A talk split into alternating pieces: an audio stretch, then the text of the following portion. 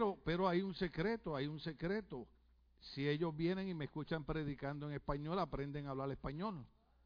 Español boricua, pero aprenden a hablarlo, alabado sea Cristo. Y el español boricua es bueno porque cuando usted discute con alguien nadie le gana, porque los boricuas hablamos muy bien rápido, entonces, no era tiempo que la persona viene de hablar. Alabado sea el Señor, aleluya. La hermana Dulia no pudo venir hoy. No pudo venir. Ella que quería venir, iba a tratar de venir. Usted sabe que el papá de ella partió con el Señor. Hemos estado orando por su familia. Eh, lo lamentamos mucho. Sabemos que Dios tiene una hora para cada uno de nosotros. Eh, pero siempre es triste. Así que seguimos orando por ella, su familia. Que Dios le siga fortaleciendo. Alabado sea el Señor. Eh, y antes de empezar, quiero hacer una oración por nuestra ciudad, eh, por nuestras autoridades, gloria en nombre del Señor, y por cada uno de ustedes que está aquí, Padre, en el nombre de Jesús. Presentamos a la familia de nuestra hermana Dulia, igual a ella, pidiendo que tú, a través de tu Espíritu Santo, le siga fortaleciendo. Presentamos esta ciudad de Lombi, presentamos la ciudad de Los Ángeles, todo el condado, todo el estado de California, todo Estados Unidos, pidiendo que tu Espíritu Santo traiga paz sobre esta nación. Señor, bendice esta iglesia, cada uno de los que estamos aquí. Bendice, nos danos salud. En el nombre de Jesús declaramos tu bendición sobre cada uno de nosotros. Bendice a los que nos sintonizan por los medios sociales. Mira a las autoridades, mira a los policías, a los agentes. Pedimos tu protección también sobre ellos, Padre. Pedimos que tú traigas paz y armonía sobre esta nación. En el nombre de Jesús. Amén. Gloria al Señor. Busquen en su Biblia Evangelio según San Juan capítulo 21, verso 17 al 19. Aleluya. Norma, cantaste, yo no había llegado cuando cantaste. Me perdí, me perdí a Norma. Aleluya, gloria al Señor. De todas maneras, yo sé que estamos en vivo, pero de todas maneras yo pongo mi Biblia acá. Aunque tenemos un, un ejército de muchachos que eh, nos ayudan de una manera tan tremenda, alabado sea el Señor, que estamos eh, súper eh, bendecidos con cada uno de estos de estos muchachos que nos ayudan en las cámaras, en el sonido, la computadora, eh, y cada uno de ustedes, eh, verdaderamente pues estamos bendecidos por el Señor, aleluya. ¿Cuántos vinieron a recibir una palabra del Señor? Oh, aleluya, gloria al Señor. Evangelio de San Juan, capítulo 21, verso 17 al 19. El título del tema es, en medio del caos, mantente constructivo la palabra caos significa riot, eh, significa un problema, significa un desorden. Y, y, el mensaje de hoy, en medio de esta situación que estamos pasando, mantente constructivo. Constructivo es una persona que edifica, que construye, que trabaja. Y eso es lo que el Señor quiere que nosotros eh, eh, hagamos. No dejar que el caos nos arrastre, sino que nuestra mente toma una posición de ser constructiva. Eh, el primer punto que voy a tocar se titula La edificación o la construcción no es sobre ti, es sobre todo, diga conmigo, sobre todos. es importante entender este punto porque cuando hablamos de construir, cuando hablamos de edificar, no estamos hablando de nosotros mismos. En una de las eh, eh, de, de, los capítulos de la clase que dimos el mes pasado en la Universidad de Teología, uno de los puntos que tocamos fue el problema del e-, egocentrismo. Usted sabe lo que es una persona egoísta, ¿verdad? Una persona que quiere solamente todo para ella. Pues cuando hablamos de, eh, de construirlo, de edificar, lo primero que tenemos que entender que la edificación no es sobre mí, sino es sobre todos. Eh, una de las cosas que nosotros tenemos que ver que en Estados Unidos de América el crecimiento del secularismo, la palabra secularismo significa aquel grupo de gente que no cree que necesita a Dios en su vida. Eso es lo que significa la palabra secularismo. Pero el secularismo no es algo neutral, es actualmente anticristiano. El secularismo a través de los años ha ido buscando que se elimine eh, a Dios del asunto. Por ejemplo, hoy estaba leyendo la página del abogado cristiano Jay Sekulow, donde usted sabe, aquellos que se han hecho ciudadanos americanos eh, saben cómo termina el juramento, entonces eh, están pidiendo que eliminen so help me God, ayúdame Señor, pero gracias a Dios un juez dijo que no, que no se podía eliminar. Igualmente que eh, eh, también quisieron eliminar la palabra que aparece en los dólares, eh, que gracias a Dios a nadie le gustan los dólares, pero ahí aparece una palabra que dice, in God we, we trust, y trataron de eliminarla. Pues ese grupo que trata de eliminar a Dios y trata de eliminar a Cristo es el grupo secularista. Entonces, Estados Unidos se ha ido volviendo de esa manera. Salomón escribió en Eclesiastés capítulo 3, verso 3, los muchachos lo van a poner ahí, Eclesiastés capítulo 3, verso 3. Lo dice de esta manera, aunque usted se lo sabe de, este, de memoria. Dice que hay un tiempo para matar y un tiempo para sanar, un tiempo para destruir y un tiempo para construir. Y ese es el tiempo que estamos eh, eh, viviendo. Todos ustedes que estuvieron viendo las noticias vieron que fue un tiempo prácticamente de destrucción. Hoy yo veía como eh, grupos de pastores aquí en Long Beach y en Los Ángeles se unieron con, con voluntarios de la, de la sociedad para limpiar nuestras ciudades por la destrucción que se llevó a cabo por medio de la situación que se estaba viviendo. Y la Biblia dice que que, vendrían tiempos de destrucción, pero también dice que vendrían tiempos de sanar. Hay tiempo para matar, tiempo para sanar, un tiempo para destruir y un tiempo para construir. Diga conmigo, construir. Las dos cosas las hemos visto. Generaciones que construyeron y otras generaciones que destruyeron. Se considera a la generación de los 60 como a la generación que comenzó la destrucción de los valores de los años 50. ¿Qué significa eso? En los años 50 en Estados Unidos de América se establecieron unos valores, unos principios. Y la generación del 60 comenzó a cambiar esos valores. Eh, algunos de ustedes tienen que recordar aquel famoso eh, programa o actividad que se llamaba Woodstock. ¿Sí lo han oído mencionar?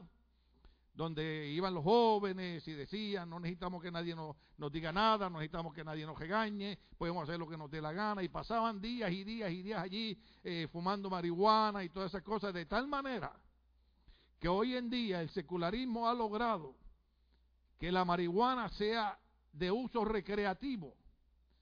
Cuando la mayoría de drogadictos que yo conocí cuando yo no era salvo, todos empezaron fumando marihuana. No hay un drogadicto a la heroína que no le pueda confesar a usted que lo primero que hizo antes de usar marihuana fue fumar, eh, eh, perdón, antes de usar la heroína fue fumar marihuana. Después viene, viene, cocaína, viene anfetamina, vienen los up, vienen los down, hasta que llega el momento que nuestro cuerpo pide que sea heroína. Yo sé lo que yo les estoy hablando, porque yo vengo de un hogar donde había alcoholismo, donde había narcotráfico y donde había drogadicción del nivel de heroína. Yo sé el, eh, eh, eh, dolor, la destrucción que eso ocasiona. Cuando usted me oiga predicando a mí en contra de, las drogas, cuando usted me oiga a mí predicando en contra del licor, no es que yo soy un pastor fanático o extremista, sino que no quiero que usted caiga en un sufrimiento innecesario. Mi deseo como pastor es que usted triunfe en la vida.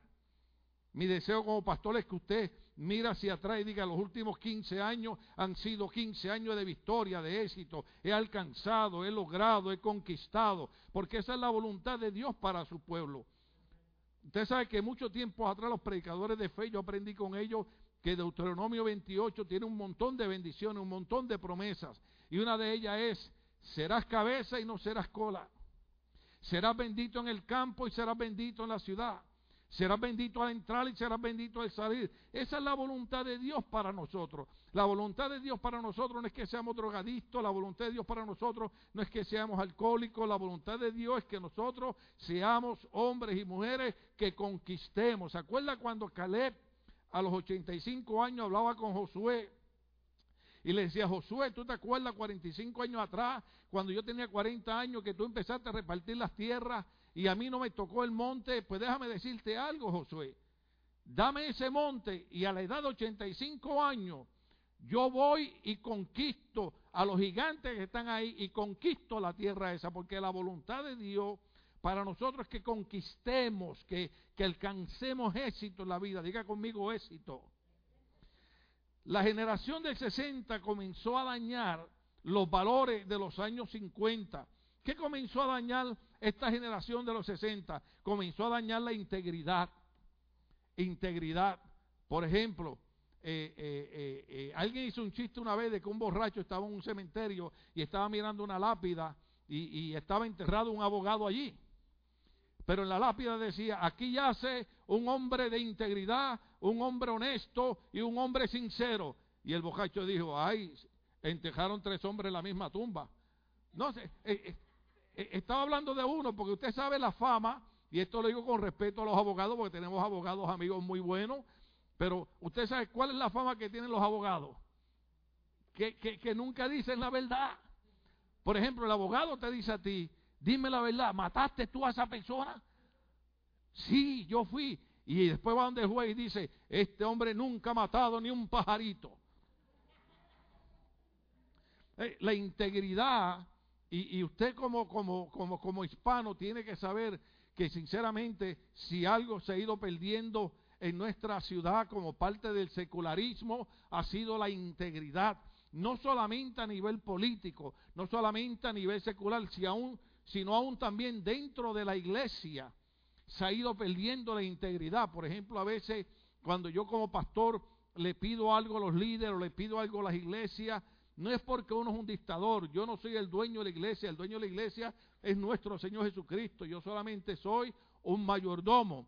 Pero la razón que a veces tratamos de tener cuidado es porque no podemos perder la integridad de la iglesia ni la integridad como cristiano. La generación de 60 empezó a perder también los valores de la pureza, ¿sí o no?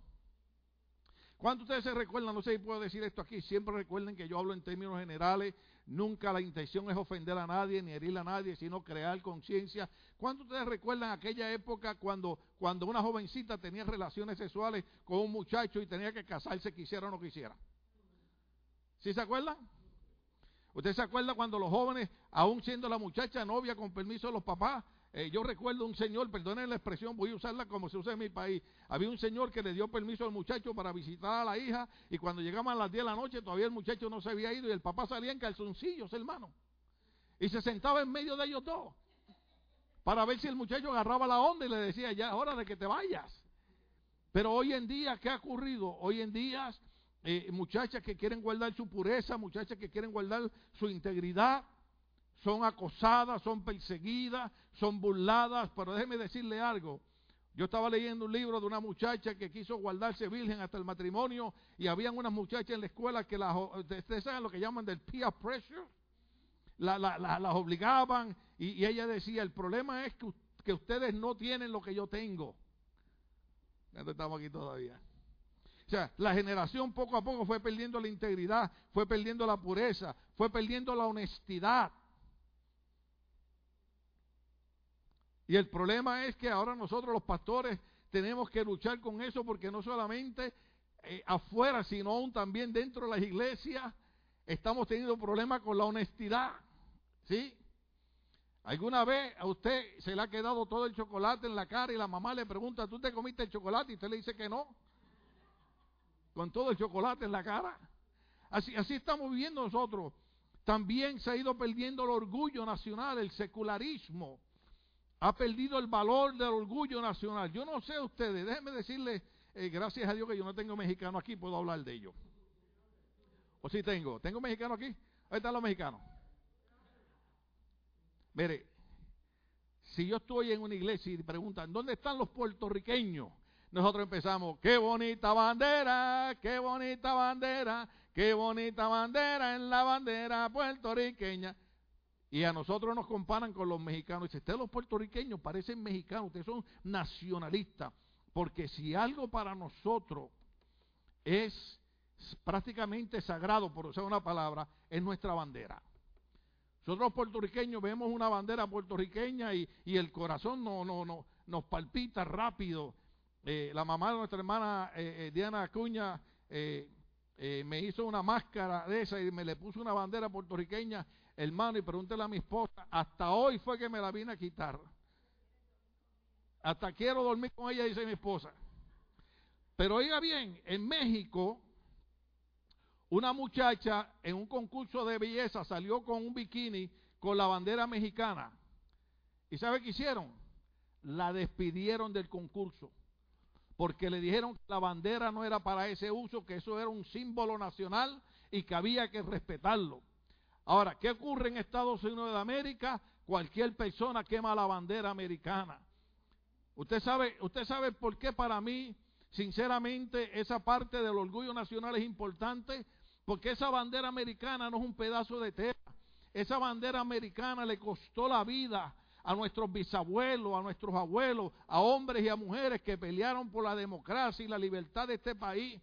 Si hoy en día hay hombres y mujeres que pueden hacer marcha y pueden destruir los restaurantes y las tiendas, es porque hubieron hombres y mujeres que respetaron esa bandera. Pero hoy en día, usted veía hoy, eh, eh, en estos días, eh, en las marchas, como personas que no estaban eh, haciendo las cosas correctamente porque todo el mundo en este país tiene el derecho a protestar. No podemos estar a favor de la injusticia más nunca. Tenemos nosotros tenemos que levantar la voz a favor de los indefensos, pero habían algunos que eran unos sinvergüenza que estaban quemando la bandera y eso es perder el orgullo nacional. Un país que nos ha abierto las puertas. Yo soy tan inmigrante como usted. ¿Usted sabía eso? Yo llegué a este país a dormir en un garaje como durmió usted. Yo llegué a este país a caminar como caminó usted. Llegué a este país a desear comer y no poder porque no tenía dinero. Yo sé lo que es llegar a un país y abrirnos la puerta y darnos oportunidades. Y uno no puede perder el valor de dar a respetar el orgullo nacional de un país. Tenemos que dar a respetar nuestros países. Tenemos que dar a respetar la nación que nos abre la puerta. El libro de Jeremías, si no, no me equivoco, creo que por, por el capítulo 29 dice, a la ciudad donde tú vayas, ora por la paz de la ciudad que te recibe. Nosotros debemos orar por la paz de Estados Unidos de América. Estemos o no estemos de acuerdo con el que sea presidente, sino por la nación que nos abrió la puerta, que nos recibió. Entonces esta generación gradualmente, porque esto no fue de la noche a la mañana, sino que gradualmente fueron quitando esos valores importantes. Fueron, esta generación de los 60 fueron eliminando los ideales y los sueños de la juventud. Por eso en esta iglesia nosotros hemos logrado vencer. Tenemos un sinnúmero de muchachos graduados en la universidad, pero ¿sabe qué? Cuando llegaron aquí de 5 o 6 añitos, a cada rato oían al pastor, usted tiene que ir a la universidad, usted tiene que ir a estudiar, usted tiene que ser alguien en la vida, usted no vino a este país para ser un drogadicto, usted no vino para ser un pandillero. Y hoy en día, cada vez que uno de sus hijos se gradúa, para mí es un orgullo inmenso. ¿Sabe por qué? Porque nosotros los hispanos tenemos que enseñarle a esta nación que nosotros no somos cualquier grupo de personas, nosotros somos gente con valores, con principios, con sueños, con ideales, y nosotros no podemos dejar que nadie nos quite eso, los, los sueños y los, y los ideales, no podemos ser nosotros partícipes de, de dejar que nos roben eso. ¿Qué hizo esa generación de los 60? También en el secularismo eliminó el sentido de lo vergonzoso. ¿Se, se, acuerda? ¿Se acuerda? Yo quiero, bueno, los jóvenes, ustedes tal vez dicen, what are talking about? Pero muchos años atrás, había muchas cosas que para nosotros eran vergonzosas. Hoy en día, usted ve tantas cosas en la televisión que usted dice a la verdad que ya no hay vergüenza. Y esto suena a fanatismo religioso, pero no lo es. Porque lo que queremos es, eh, yo recuerdo una vez, eh, eh, una joven se fue de, de la iglesia porque yo había conseguido un artículo de una muchacha que era modelo de Victoria's Secret. Y yo no tengo problema. Este, si yo voy, si yo voy a una playa, hermano, usted me va a ver a mí en pantalones cortos, sin camisa, un puro tarzán. Lo único que más es gordo, ¿sabe? Alabado sea Cristo.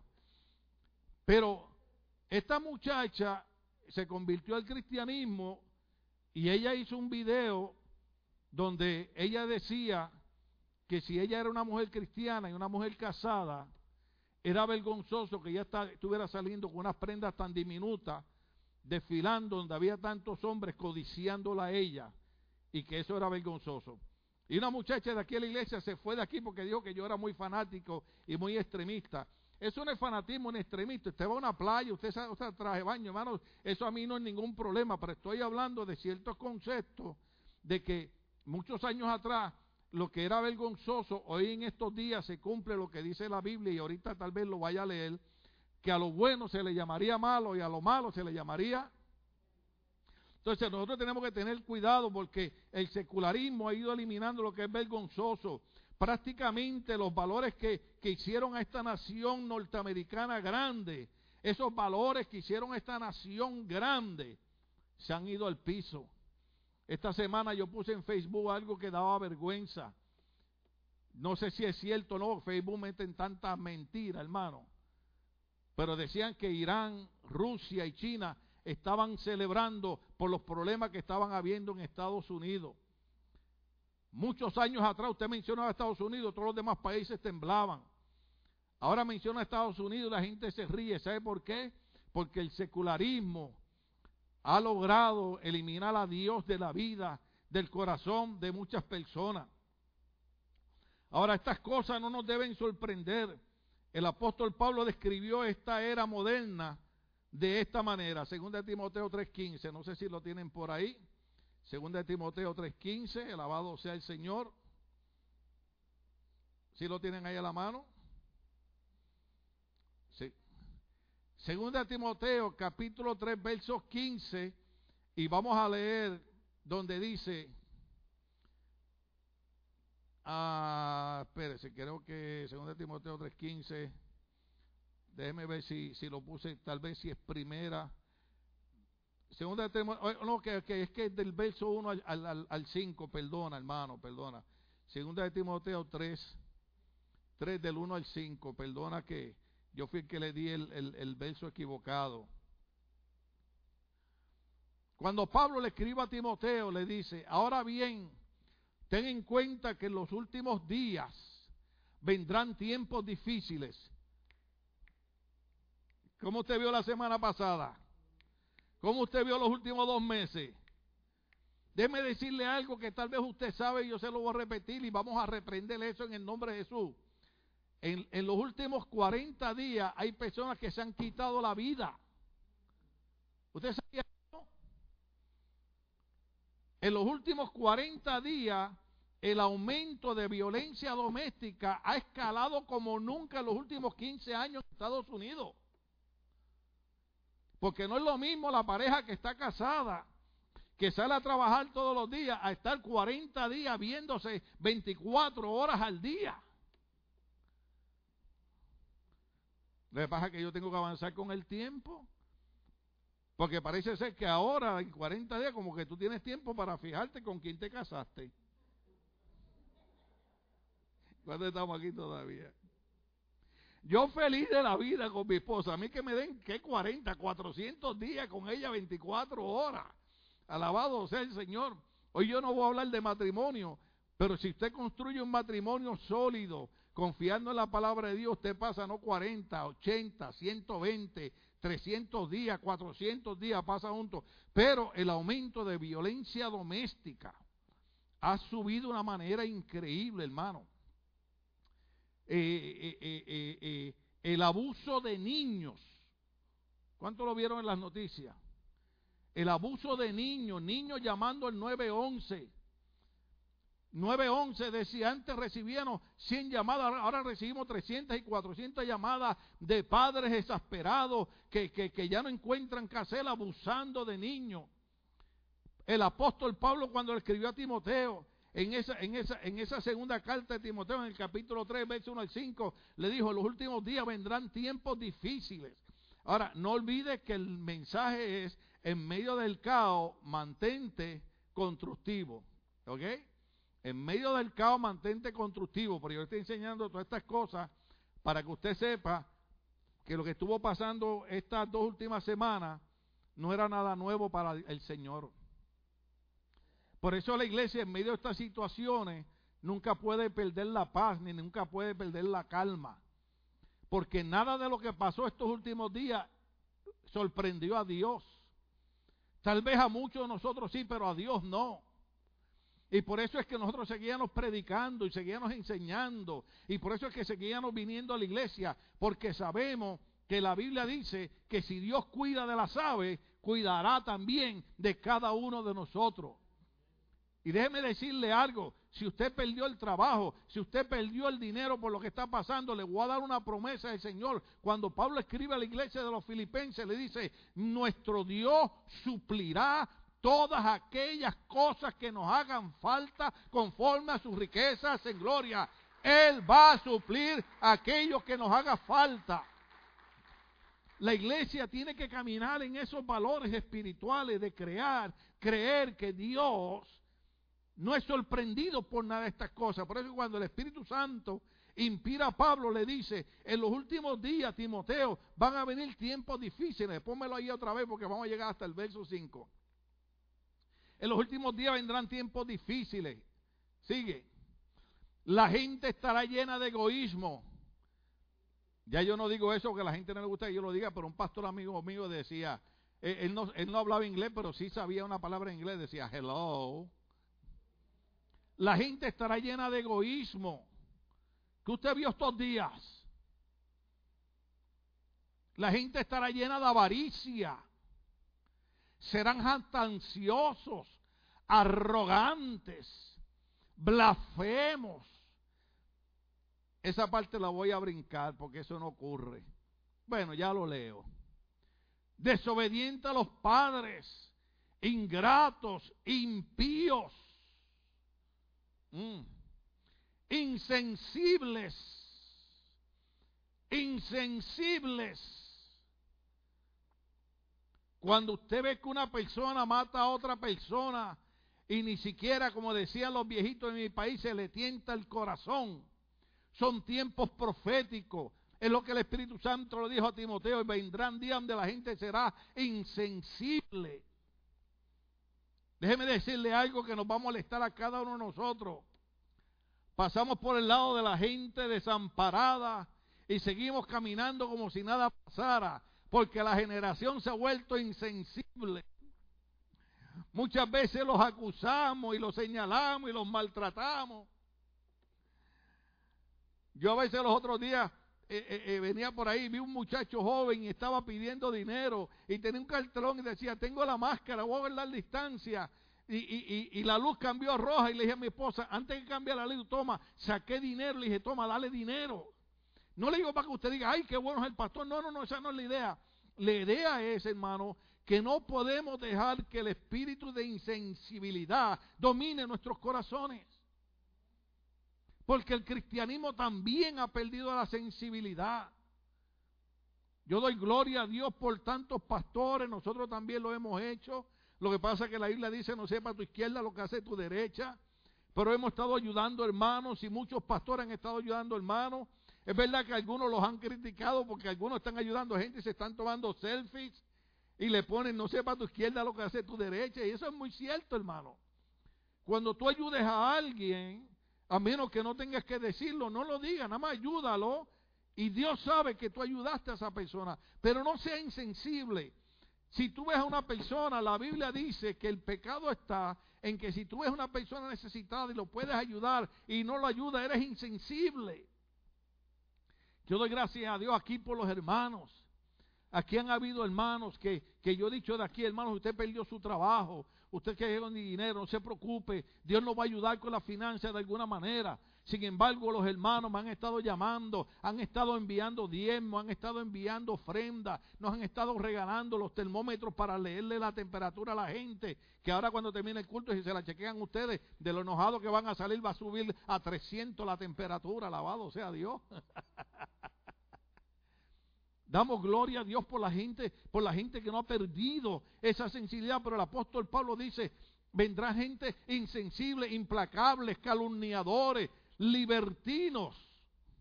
¿Estamos aquí todavía?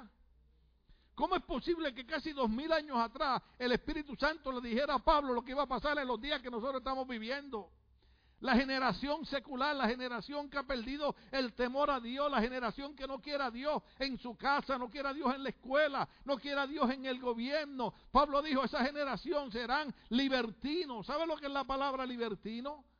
¿Sabe lo que es libertinaje? Libertinaje era lo que yo quería a los 18 años. Cuando le dije a mi mamá, ya yo tengo 18 años, ya yo soy adulto, ya yo puedo hacer lo que quiero, ya yo puedo hacer lo que me dé la gana. Y mi mamá me dijo, si tú no quieres que yo te mire la cara de una bofetada, baja la voz. Hermano, y yo bajé la voz para rápido. Porque mi mamá era chiquita, pero daba duro. y, te, y, te sabes qué pasó, hermano? Que yo agarré mi ropa a los 18 años y me fui de mi casa. Y me fui para casa de un amigo mío que es cristiano ahora. Puedo decir el nombre, se llama Carlitos. Iba a decir el apellido, pero no, no, Carlitos. Dios, Dios te bendiga y tu abuelita que debe estar con él. Él vivía solo con la abuelita, vivía como, como, como 45 minutos de mi casa. Y él me dijo, vente para mi casa. Y me fui para allá, hermano. ¿Sabe cuánto duré allí? Tres días. A los tres días dije, prefiero los regaños de mi mamá. Prefiero los cocotazos de mi mamá.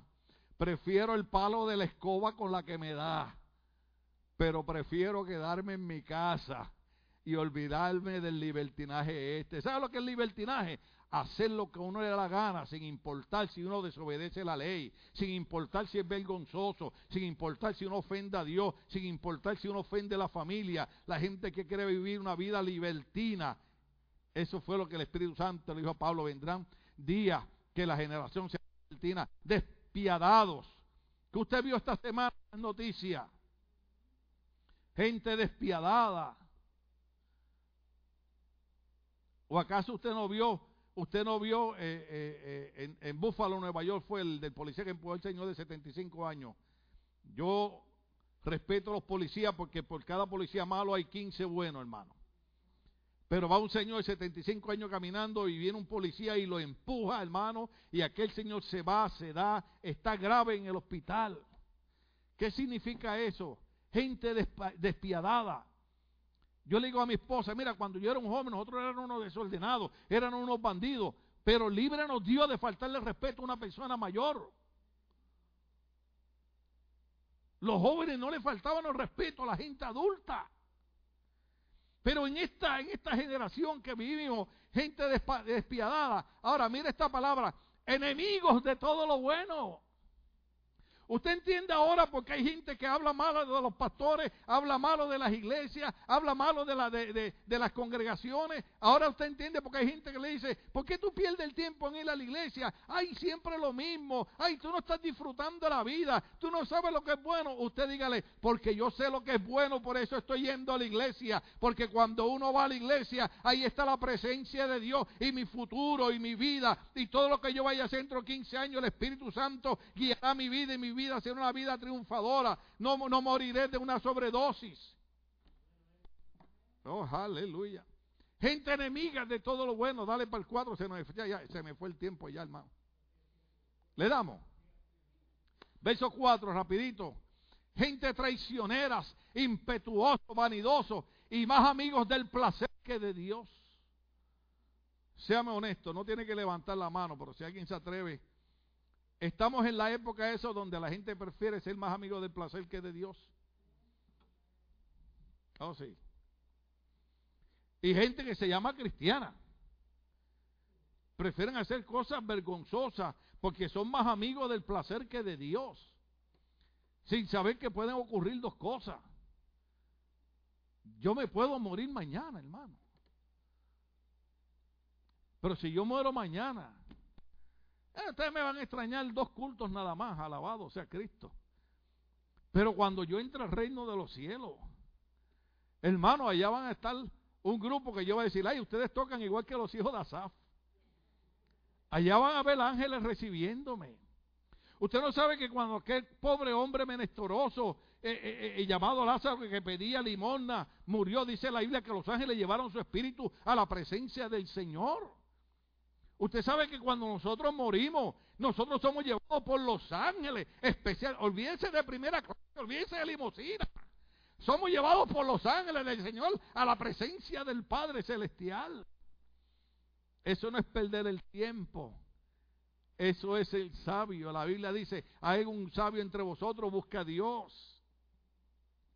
Pero hay gente que son más amigos del placer que de Dios. Termino con el verso 5. Y dice de esta manera, vendrán días que la gente aparentarán ser piadoso. ¿Usted sabe lo que es piadoso? La gente que aparece a ser muy religiosa, muy santa, muy buena. aparentarán ser piadosos, pero su conducta, diga conmigo conducta, su conducta desmentirá el poder de la piedad con esa gente. Léalo. Usted lo dijo, no lo dije yo. Con esa gente ni te metas, hermano. Yo parezco un viejito predicando. Un joven como yo parezco un viejito predicando. Pero dice, eh, eh, cuando Pablo le escribió a Timoteo, le dijo, esas cosas no deben sorprender a esa generación, porque esas cosas ya estaban escritas en la Biblia. Esto puede desanimar, pero no debe ser así. Cuando usted ve todas estas cosas que ocurren, usted se puede desanimar, pero no se debe desanimar, porque Jesús dijo en Mateo 16, 18, si no me lo ponen ahí, lo digo hasta de memoria, porque a mí me encanta ese verso. Mateo 16, 18, mira si, si está por ahí, si ustedes lo tienen por ahí. Oh, aleluya. Le voy a decir porque usted no se puede desanimar, no importa lo que usted vea que Pablo le dijo a Timoteo que íbamos a ver en la última generación. Le dijo, yo te digo que tú eres Pedro y sobre esta piedra edificaré mi iglesia y las puertas del reino de la muerte no prevalecerán contra ella. No hay incendio, no hay desorden, no hay, hermano, nada que ocurra que pueda hacerle daño a la iglesia. La iglesia la fundó Cristo. Esta iglesia, Ministerio Bautista Logo, la iglesia Calvary, la iglesia Pentecostal, la iglesia evangélica, cualquier iglesia fue fundada por Cristo. Y Cristo dijo, y ni la muerte prevalecerán en contra de ellos. Yo estaría dándole un aplauso a Cristo diciendo, gloria a Dios, tú fundaste la iglesia, no me voy a desanimar. No importa lo que vea, voy a seguir hacia adelante. La iglesia la fundó Jesucristo, hermano.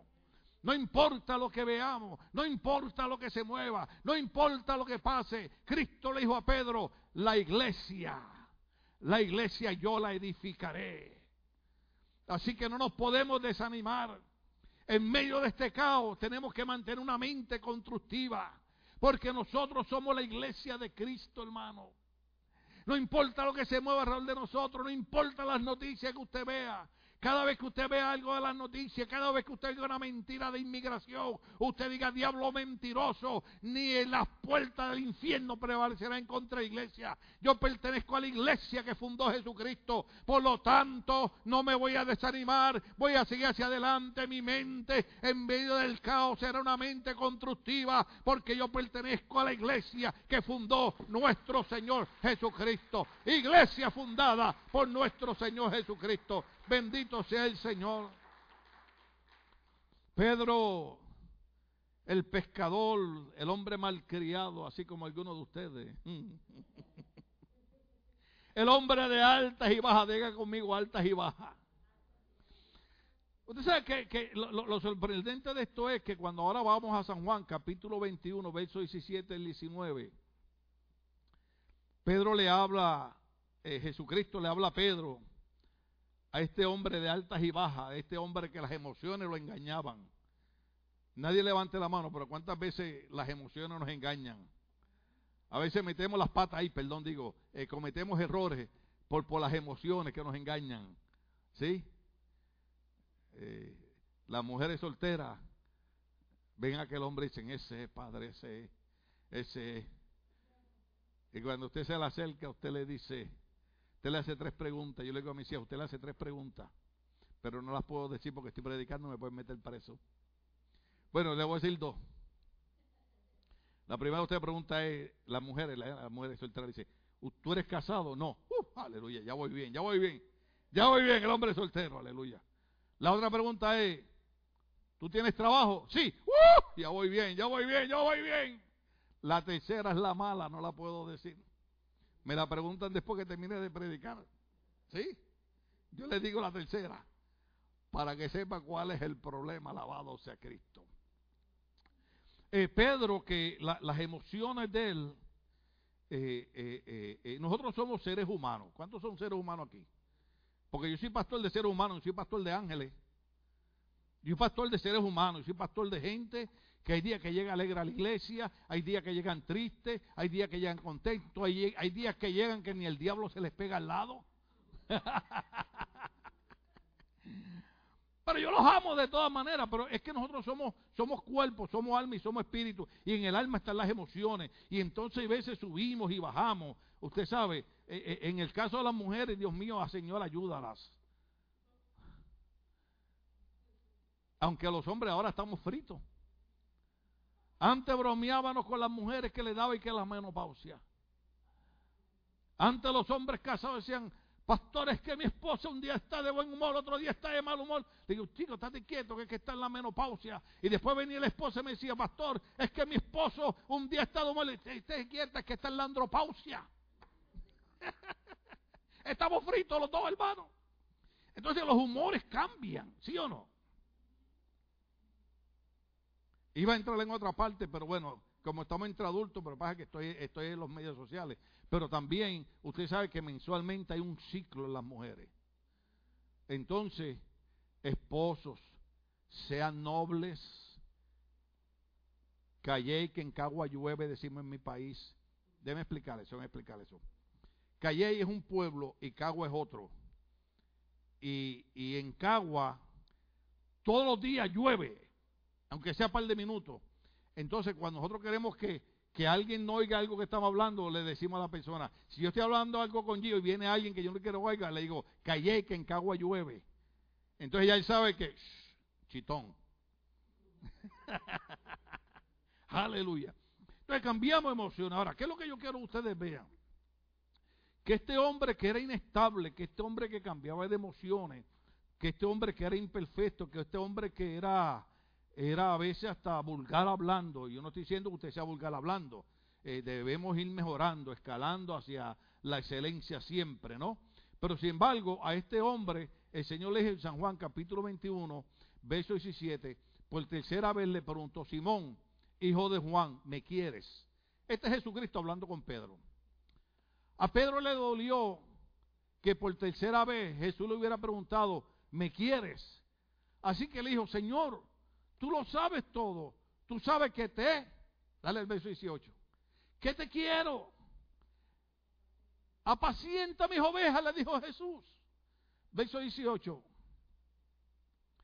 De veras te aseguro que cuando eras más joven te vestías tú mismo e ibas a donde querías, pero cuando seas viejo extenderás las manos y otro te vestirá y te llevará a donde no quieras ir. Ay, ese verso yo no lo quería leer, pero ¿para qué? No se me enredaran lo que hice leer. En otras palabras, todos vamos a envejecer. Aprovecha tu juventud, brinca, salta, juega baloncesto, juega tenis, juega pelota, juega fútbol, soccer, vete a la piscina, haz lo que tengas que hacer mientras eres joven, porque llegarán días que hasta para levantarte de la silla lo vas a pensar. Aquí veo algunos. Entonces dice, dice, dice el Señor, Después de eso añadió, eh, eh, perdón, esto dijo Jesús para darle a entender la clase de muerte con que Pedro glorificaría a Dios. Después de eso añadió, sígueme. La palabra edificación tiene una connotación plural en el cuerpo de Cristo. Déjeme repetir eso, déjeme repetir eso, porque si usted no entiende esto, perdí el tiempo en tantas horas de estudio bíblico y estar escribiendo queriendo dormir y no dormía porque quería eh, hablarles a ustedes porque pensé que era importante predicarles esto. En el cuerpo de Cristo la palabra edificación no es singular, no es de uno. En el cuerpo de Cristo es plural, es de todos. La palabra edificación tiene una connotación plural, plurales muchos, en el cuerpo de Cristo. No estamos para edificarnos solos individualmente sino edificar al cuerpo de Cristo. No estamos para edificarnos individualmente, sino para edificar plural el cuerpo de Cristo y el cuerpo se compone de muchos miembros. Efesios capítulo 4, verso 11 al 16, lo dice de esta manera. Efesios 4, Ustedes me asustan ahí cuando se, detienen ahí. Yo rápido empiezo a bregar acá con la tecnología esta de mi estupefón. Alabado sea Cristo. Efesios 4:11.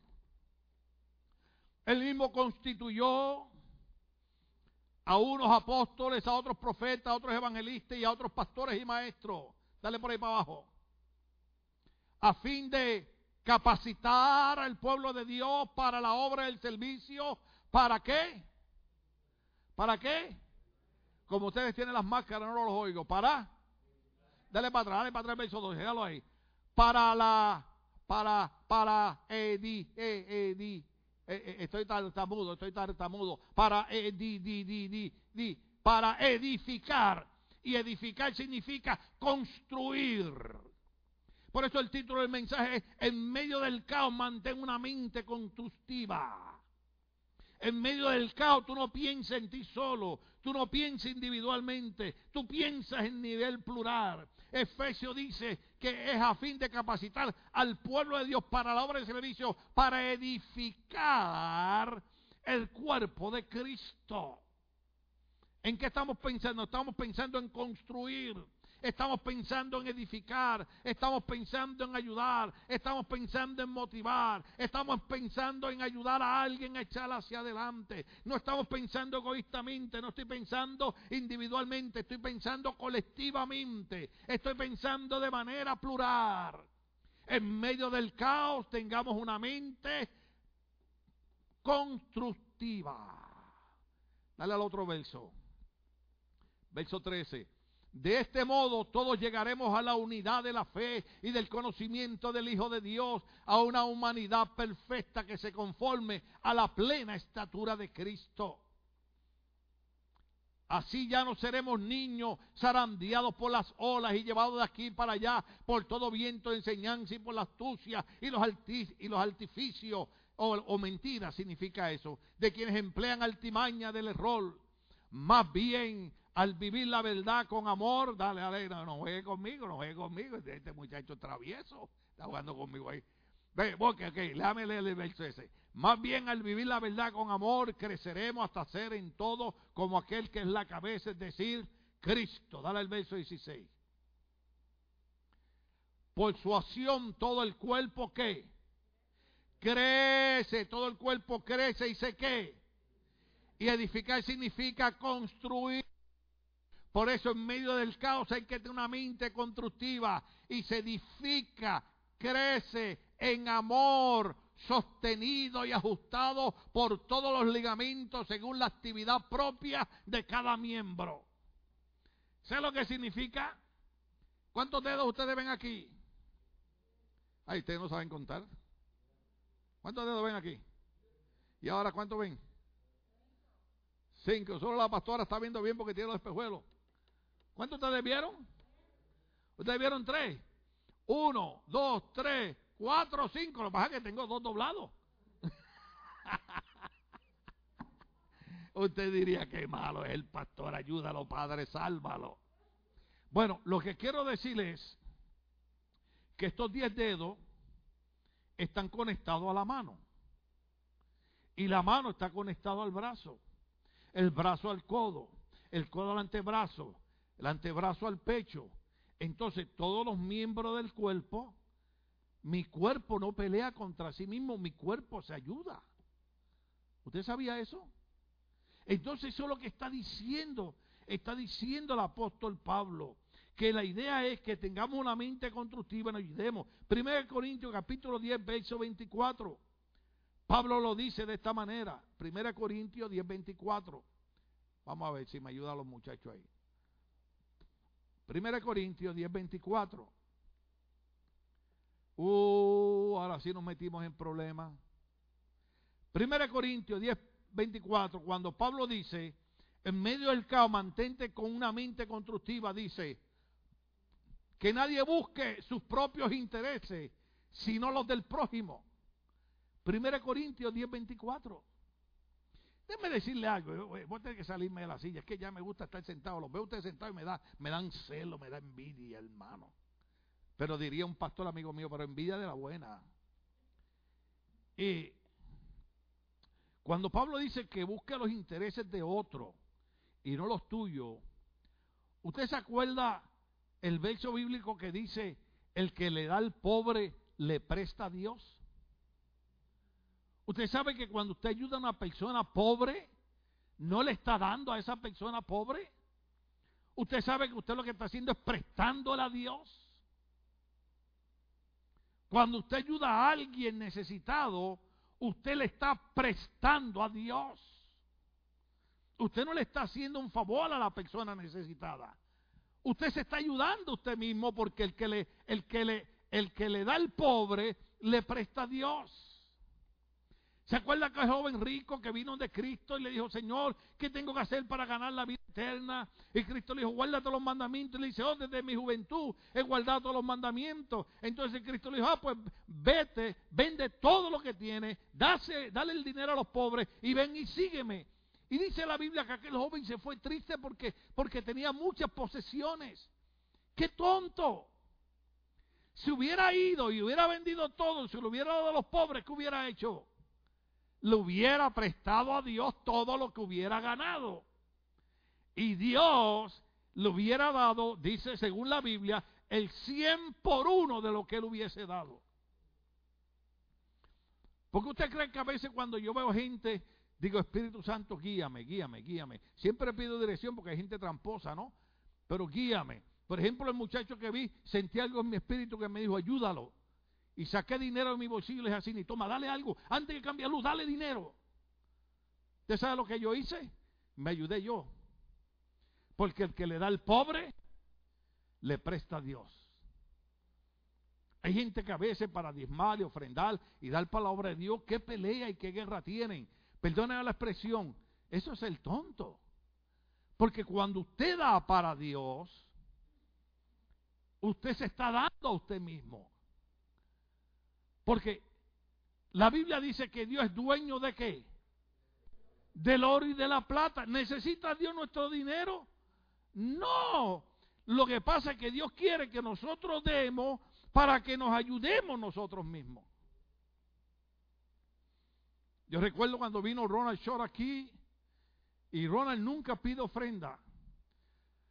Y yo nunca pido ofrenda para los predicadores en la iglesia. ¿Cuántos han dado eso en cuenta de eso en 30 años? Ese día el Espíritu Santo habló a mi corazón y me dijo, bendice a mi siervo. Y yo entendí la palabra, bendice a mi siervo significaba, dale una buena ofrenda. ¿Cuánto fue el que recogimos, Cindy, si te acuerdas? ¿1300 fue? Que yo le dije a los hermanos, el que iba a dar un dólar de 5, el que iba a dar 5 de 10, el que iba a dar 10, 10, 20. Hermano, y le recogimos una ofrenda como de 1300 dólares. Y yo así, hermano, hasta el último centavo. Yo cuando recojo una ofrenda por el predicador, yo no me quedo ni con un dólar, hermano. Le dimos la ofrenda. Ronald la contó y me, y me dijo en inglés, ojo aquí los gringos, que yo no hablo bien inglés, pero lo entiendo perfecto, ¿ok? Entonces Ronald, como es de Oklahoma, me dijo, this morning when I was praying, I told the Lord y ya yo estaba con los ojos abiertos y dije, ay, me va a regañar. I told the Lord, Lord, I need $1,300. And now when I open the envelope, I see $1,300. The Lord used you to bless me. Mi corazón quería salírseme del pecho. Porque usted sabe lo que hice. Yo no le di la ofrenda a él, yo no lo ayudé a él. Dios le proveyó el dinero que necesitaba, pero lo que hice fue que me ayudé yo.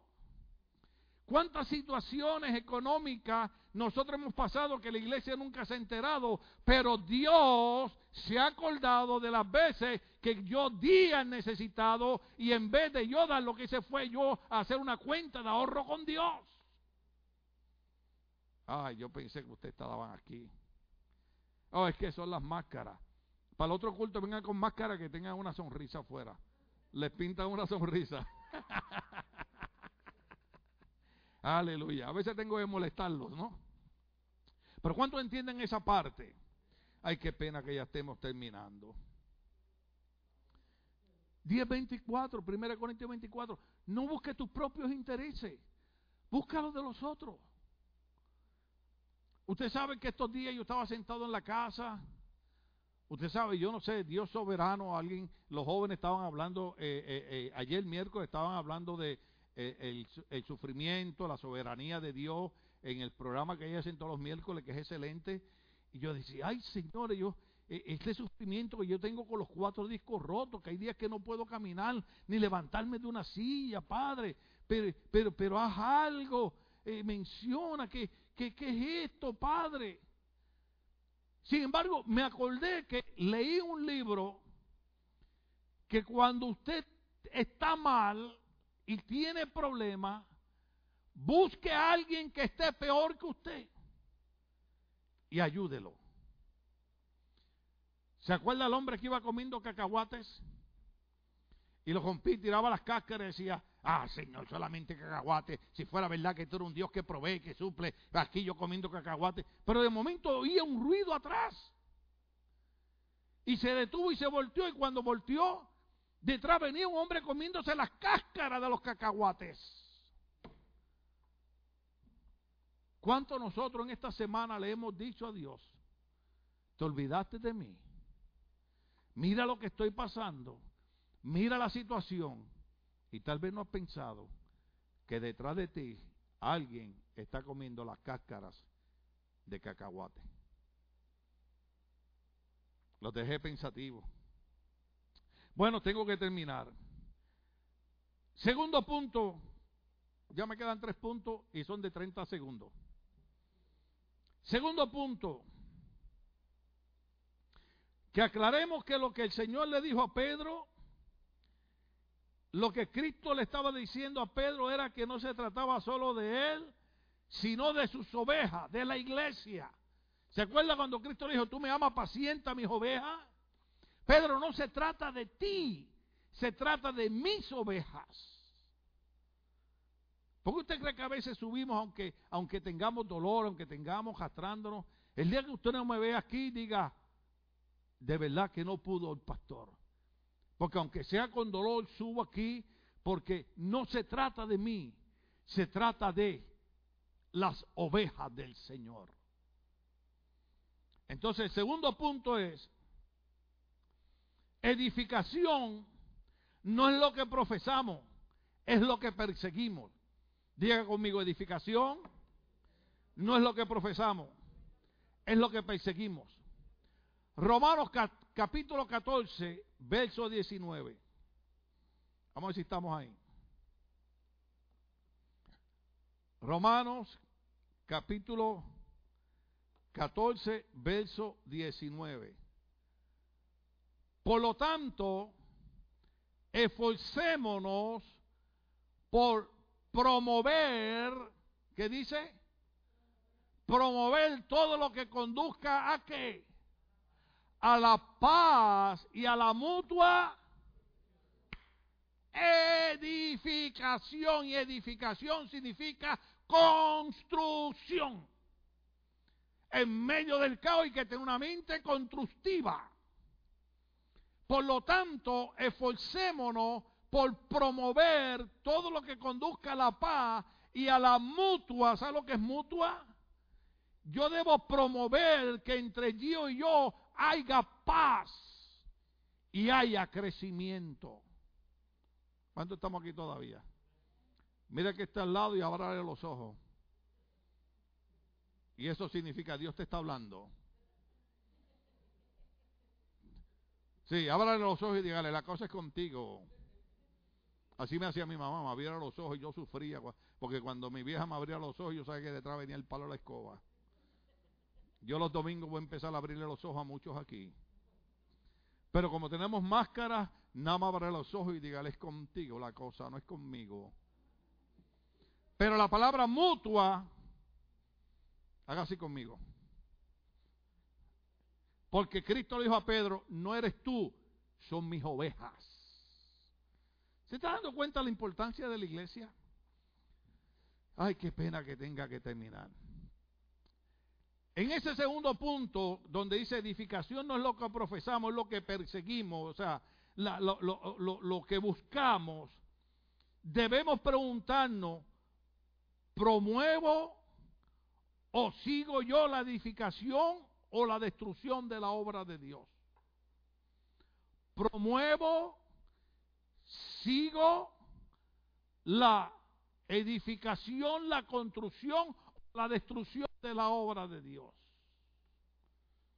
Qué pena que esto no fuera vigilia. Esa es la pregunta que tenemos que hacernos. Porque Pablo dice que busquemos la mutua construcción, la mutua edificación los unos con los otros. Déjeme decirle un error que cometemos. No estamos juzgando a nadie, estoy hablando, acabo de decir un error que cometemos. Si alguien hace algo malo la gente se entera y lo dice, no lo está juzgando, está diciendo algo que es verdad. Pero si usted mira a alguien y lo ve raro, y usted crea una historia de esa persona sin saber lo que esa persona le está pasando,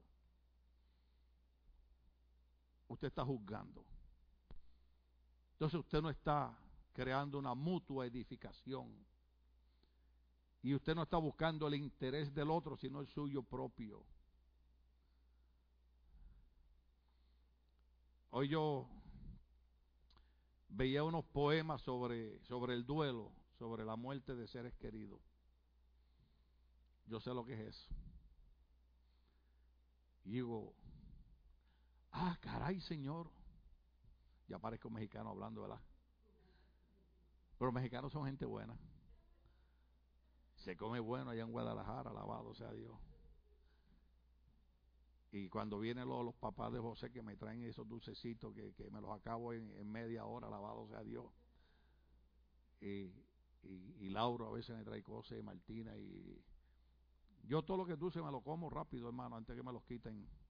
Porque hay gente que busca sus propios intereses no los míos. Oiga, pero cuánta gente me juzgó y cuánta gente me criticó en medio del dolor de la muerte de mi hijo. Y era que eh, eh, esta semana la hija de, de Magda, la amiga de nosotros, cumplió siete años de haber muerto, ya estaba embarazada. Y su hija de momento enfermo la llevaron al hospital, le dio un ataque al corazón y se murió. 33 años creo que tenía la muchachita. Y ella puso una foto de ella, yo la escribí. Le dije, te acompaño en el recuerdo de tu hija. Eh, y le puse unas palabras. Porque hay veces que juzgamos sin saber lo que una persona está sintiendo. Hay mucha gente tratando de consolarme, me decía, tu hijo está en mejor lugar decirme algo que ya yo sé. Si el problema no es que mi hijo esté en mejor lugar, el problema no es que mi mamá esté en mejor lugar, ni que mi abuela esté en mejor lugar. El problema soy yo que todavía estoy acá. ¿Cuánto estamos aquí todavía? Que hay días que hablo y me río y hay días que estoy lo más tranquilo en mi casa y de momento se me salen las lágrimas. ¿A cuánto estamos hoy? A cinco. ¿Y a cuánto estaban ayer? ¿Vio qué fácil usted dijo a cuatro? Para mí, cada día cuatro es el día cuatro. Porque mi hijo murió un día cuatro de diciembre. Y usted dice, ay, pastor, no, no. Cada día cuatro yo estoy en el cementerio. Te quiere buscarme un día cuatro, vaya al cementerio, allí me encuentra. Y allí me siento un rato conmigo. Y la gente nos juzga porque la gente busca sus propios intereses y no los de los otros. La Biblia dice, ríe con el que ríe y llora con el que llora. Qué pena que tenga que terminar. Tercer punto, edificar no es cuánto sabemos, sino cuánto edificamos. Póngalo de esta manera, construir no es cuánto sabemos, sino cuánto construimos. Primera Corintios capítulo 8, verso 1. Pónmelo por ahí. Primera Corintios, ¿ya lo pusieron? Si no, yo lo busco por acá. Estos muchachos son unos campeones. Primera Corintios capítulo 8, verso 1. ¿Ya lo tienen por ahí? En cuanto a los sacrificados a los ídolos, es cierto que todos tenemos conocimiento, pero el conocimiento que hace envanece mientras que el amor, el amor, entonces edificar no es cuánto sabemos, sino cuánto edificamos. Construir no es cuánto sabemos, sino cuánto construimos. Por eso dice, en cuanto a los sacrificados ídolos, es cierto que todos tenemos conocimiento, sí, pero el conocimiento envanece, mientras que el amor construye. Por eso en medio del caos hay que tener una mente constructiva. En medio del caos hay que recordar que la iglesia la fundó Cristo, esa es mi iglesia, yo voy a respaldar mi iglesia, voy a respaldar ese ministerio y mi iglesia se va a levantar y va a seguir victoriosa porque esa iglesia la fundó nuestro Señor Jesucristo. Y él dijo, y las puertas del infierno no prevalecerán en contra de ellas. Verso cuarto y terminamos. Punto cuatro y terminamos. No es sobre tu sabiduría, es sobre tu palabra. No es sobre tu sabiduría, es sobre su palabra. Finalmente, edificar a otro no es de aplicar nuestra sabiduría a su vida, sino es aplicar la sabiduría de Dios. Hechos 20:32. Hechos 20:32 lo dice de esta manera. Y después vamos a 1 Corintios 1:18 y ahí terminamos. Hechos 20:32 dice, ahora los encomiendo a Dios y al mensaje de su gracia. Mensaje que tiene poder para qué?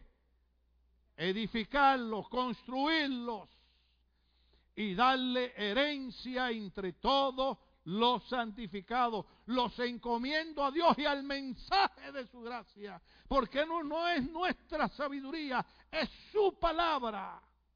Y su palabra dice que ese mensaje tiene poder para edificarnos, para construirnos y para darnos herencia entre todos los santificados. Primera Corintios capítulo 1, verso 18. Capítulo 1, verso 18 al 21 y ahí terminamos. Qué pena, diga conmigo, ah, qué pena. Déjeme decirle algo. Una de las cosas que pasa en esta cuarentena es que la gente empezó a extrañar cosas que antes no les daba importancia. ¿Usted sabía eso? Déjeme decirle la verdad, decirle la verdad, decirle la verdad. Yo sé que la mayoría de ustedes nos veían por los medios sociales, yo le llamo sociales. Pero de verdad, de verdad, ¿cuánto, cuánto ya le hacía falta congregar y estar aquí en la iglesia? Dele un fuerte aplauso al Señor. Qué lindo, qué diferente. Dios está en medio de nosotros. Terminamos con 1 Corintios, verso 1, del 18 al 21. Pablo dice, me explico, el mensaje de la cruz es una locura para los que se pierden. En cambio, para los que se salvan, es decir, para nosotros, este mensaje es el poder de Dios. Diga conmigo, poder de Dios verso 19. Pues está escrito, destruiré la sabiduría de los sabios, frustraré la inteligencia de los inteligentes. Verso 20.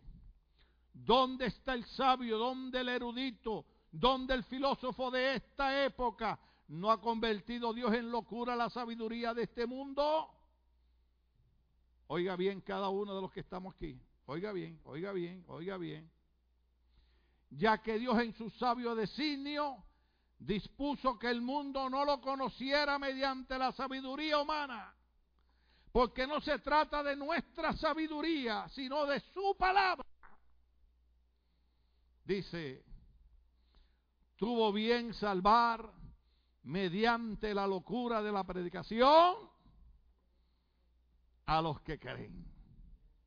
¿Cuántos creen en Jesucristo? Levante las manos los que creen en Jesucristo.